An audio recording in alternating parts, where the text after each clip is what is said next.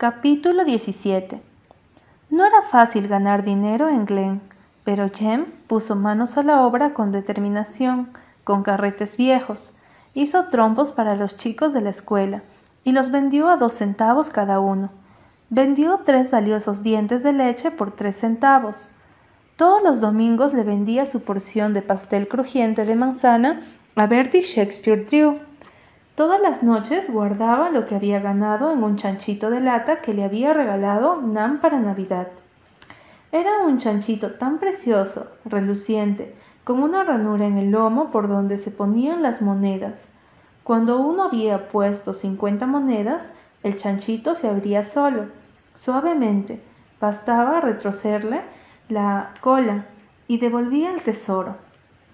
Por fin, para juntar los últimos ocho centavos, Jem le vendió a Mac Reese su ristra de huevos de pájaro.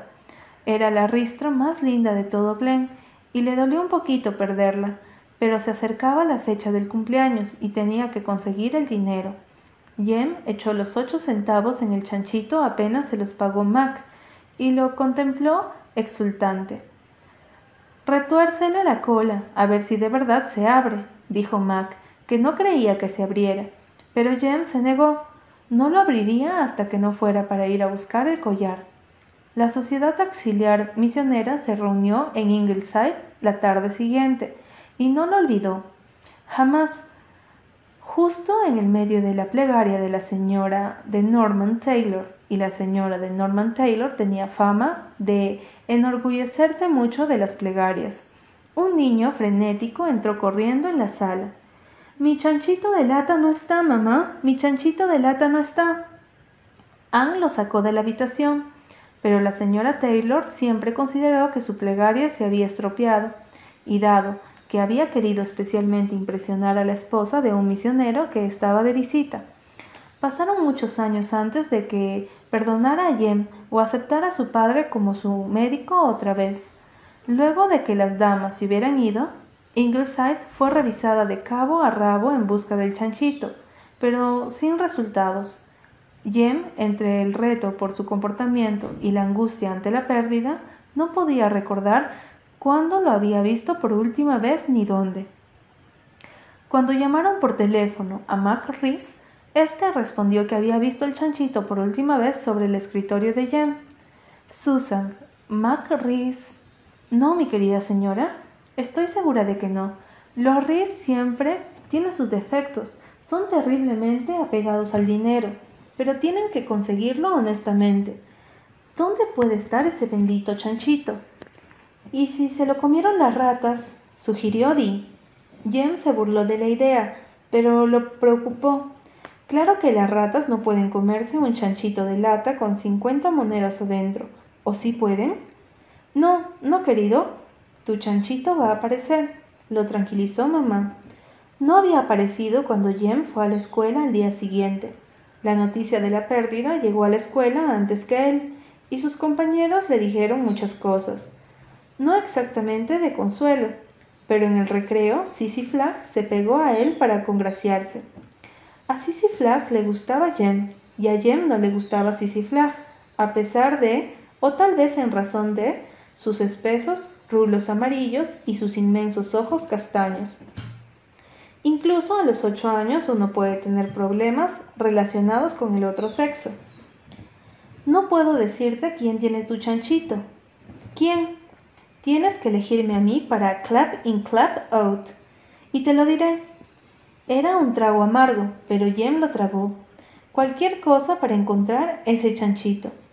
Sufrió una agonía de rubores sentado junto a una triunfante Sisi mientras los dos jugaban y cuando sonó la campana, él pidió su recompensa. Alice Palmer dice que Will Drew le dijo que Bob Russell le dijo a Fred Elliot, dijo que sabía dónde estaba tu chanchito. Ve y pregúntale a Fred. Tramposa, exclamó Jem mirándola con odio.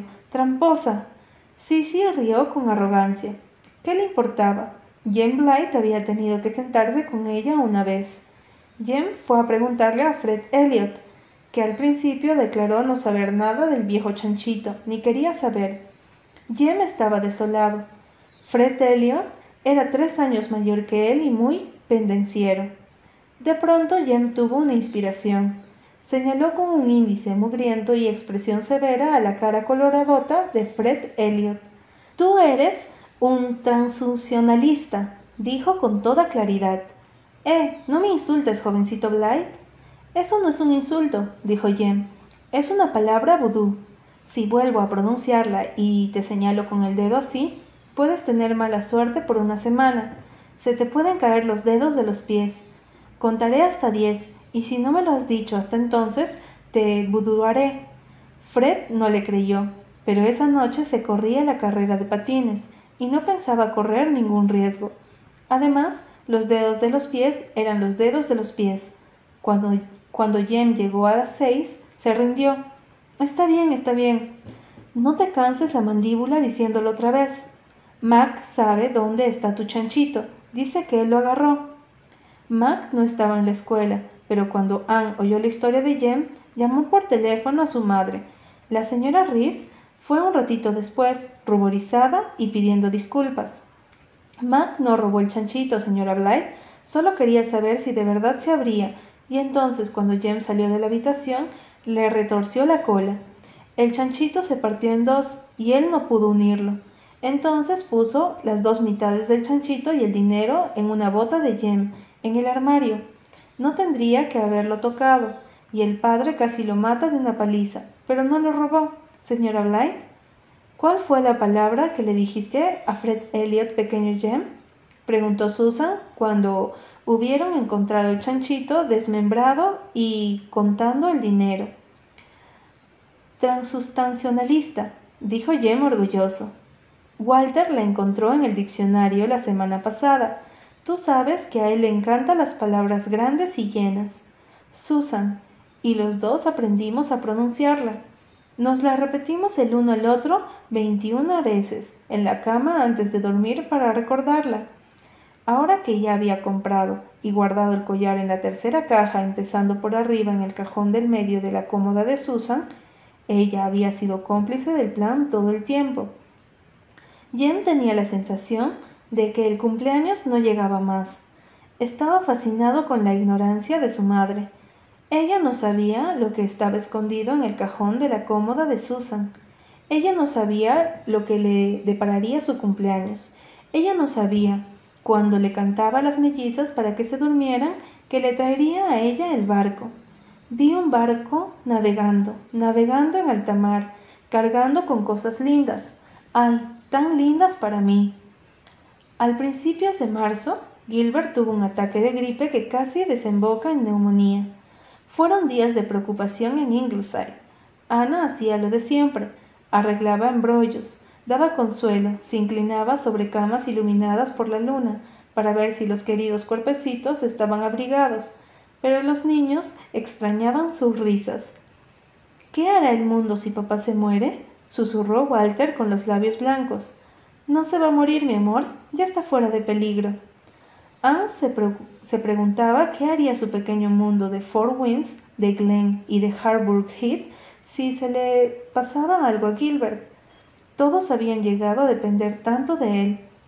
La gente de Upper Glen en especial parecía creer que de verdad podía resucitar a los muertos y que no lo hacía solo para no contrariar la voluntad del Todopoderoso.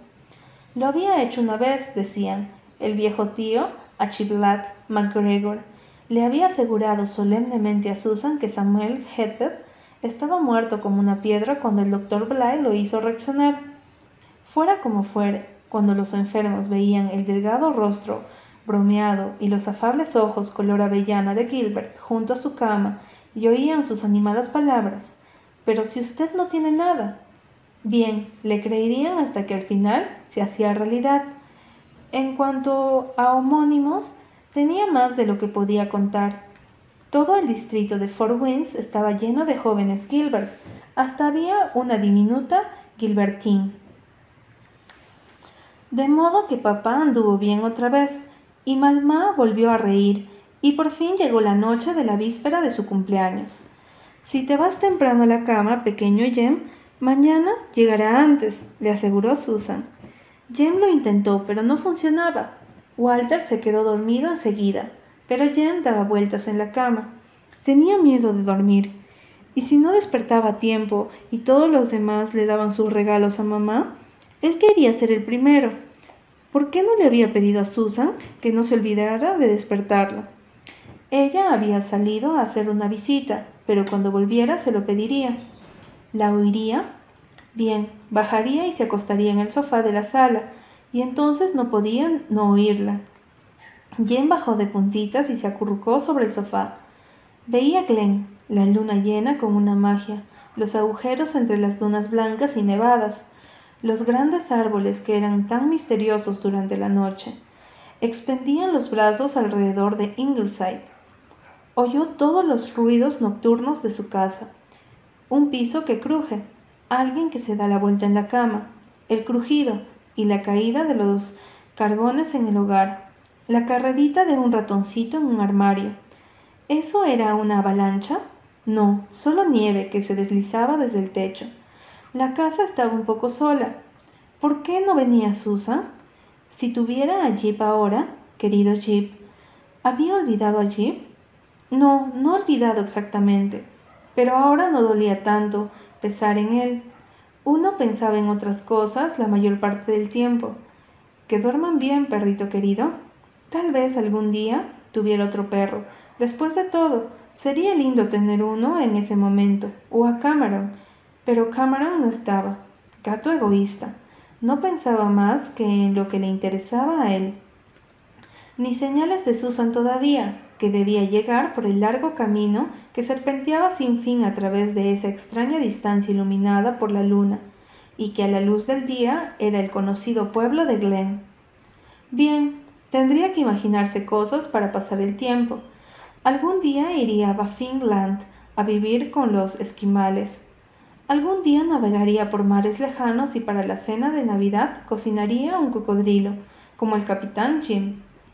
Iría al Congo en expedición a buscar gorilas.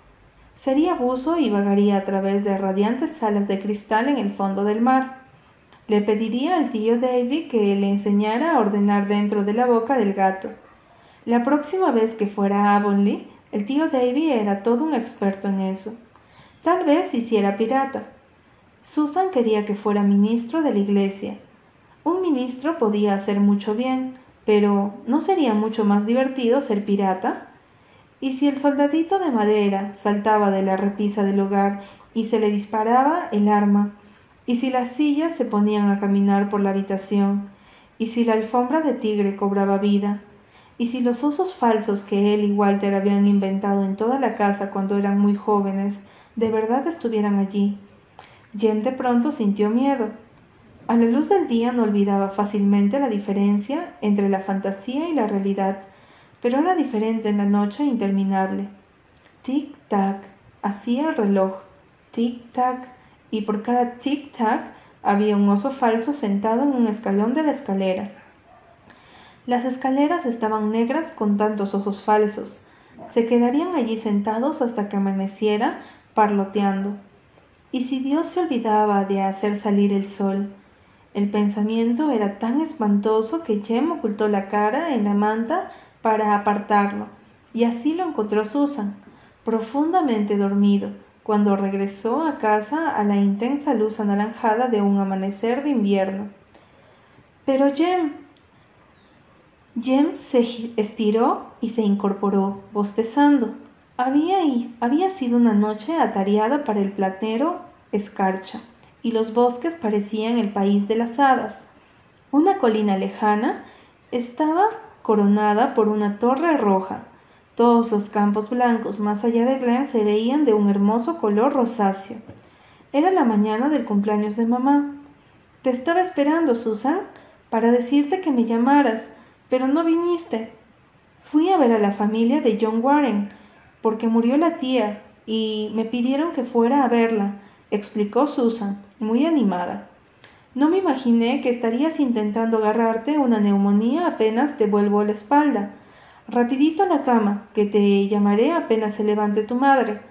Susan, ¿cómo haces para apuñalar a un cocodrilo? Quiso saber Jem antes de subir. Yo no los apuñalo, respondió Susan. Mamá se había levantado cuando él fue a su dormitorio. Y estaba cepillándose los largos y sedosos cabellos frente al espejo. Los ojos de ella cuando vio el collar. Jem querido, ¿para mí? Ahora no tienes que esperar a que llegue el barco de papá, dijo Jem con mundana indiferencia. ¿Qué era eso verde que destellaba en la mano de mamá? Un anillo, el regalo de papá. Sí, muy bien, pero los anillos eran cosas comunes y corrientes. Hasta Sissy Flag tenía uno, pero un collar de perlas. Un collar es algo tan lindo para un cumpleaños, dijo mamá. Capítulo 18 Cuando Gilbert y Anna fueron a cenar con unos amigos a Charlottetown una noche, a fines de marzo, Anne se puso un vestido nuevo color verde hielo, con adornos plateados en el cuello y las mangas, el anillo de esmeralda de Gilbert y el, collar, de Jem. ¿No tengo una esposa preciosa, Jem? preguntó papá orgulloso. A Jem mamá le parecía preciosa y el vestido lindísimo. Qué bonitas quedaban las perlas en su cuello blanco. A él le gustaba ver siempre bien vestida mamá pero le gustaba todavía más cuando el vestido no era demasiado espléndido. Este la había transformado en una extraña. No era mamá. Después de comer, Jem fue al pueblo a hacer una diligencia para Susan y fue mientras esperaba en el negocio del señor Flagg, con algo de temor de que apareciera Sissy, como hacía a veces, y estuviera demasiado amable con él. Cuando recibió el gran golpe, el espantoso golpe de la desilusión, que es tan terrible para un niño porque es tan inesperado y en apariencia tan ineludible. Había dos muchachas mirando la vidriería donde el señor Carter Flax exhibía los collares, las pulseras de cadena y las hebillas para el pelo. ¿No son bonitos esos collares de perlas? dijo Abby Russell. Parecen de verdad, dijo Leona Rhys. Siguieron caminando, sin saber lo que habían hecho al niñito sentado en el barril de clavos. Jem siguió sentado allí un rato más. Era incapaz de moverse. ¿Qué te pasa, hijo? le preguntó el señor Flagg. Pareces preocupado. Jem miró al señor Flagg con los ojos inundados de una expresión trágica. Tenía la boca seca. Por favor, señor Flagg, esos collares, las perlas, son de verdad, ¿no? El señor Flagg rió. No, Jem, no hay perlas de verdad por cincuenta centavos, ¿sabes? Un collar como ese, pero de perlas de verdad, costaría cien dólares. Son cuentas en forma de perlas y muy buenas para el precio. Las compré en un remate de una bancarrota, por eso puedo venderlas tan baratas. Por lo común salen un dólar. Me queda uno solo. Se vendieron como pan caliente. Jen se bajó del barril y salió, olvidado completamente del mandado de Susan. Anduvo a ciegas por el camino congelado hasta la casa. Por encima de su cabeza había un cielo duro, oscuro y ventoso. Había lo que Susan llamaba la sensación de la nieve en el aire y una película de hielo sobre los charcos. El puerto estaba negro y severo entre sus bancos de arena vacíos. Antes de que Jem llegara a su casa, una nevisca los blanqueó. Jem deseó que nevara, y nevara y nevara, hasta que la nieve lo enterrara y todo el mundo quedara enterrado, muy hondo. Ya no había justicia en el mundo entero. Jem tenía el corazón destrozado, y que nadie se burla de su dolor por menospreciar la causa. Su humillación era absoluta. Le había regalado a su madre lo que él y ella supieron que era un collar de perlas, y no era más que una imitación. ¿Qué diría ella? ¿Cómo se sentiría cuando lo supiera? ¿Por qué tenía que decírselo, por supuesto? A Jem no se le ocurrió ni por un momento que podía no decírselo. No podía seguir engañando a mamá.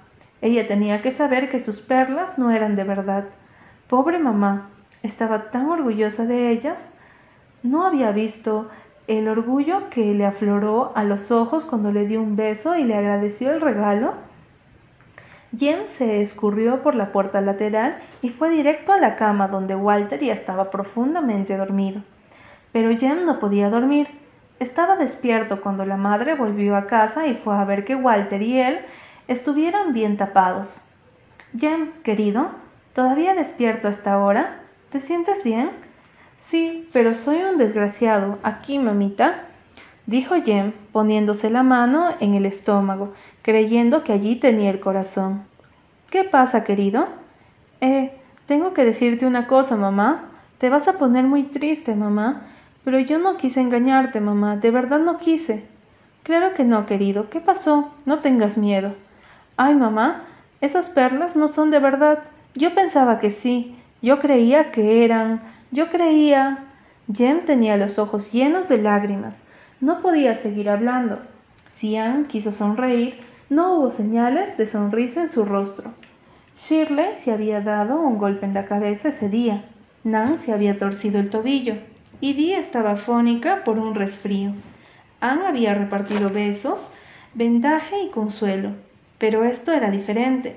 Esto requería de toda la secreta sabiduría de las madres.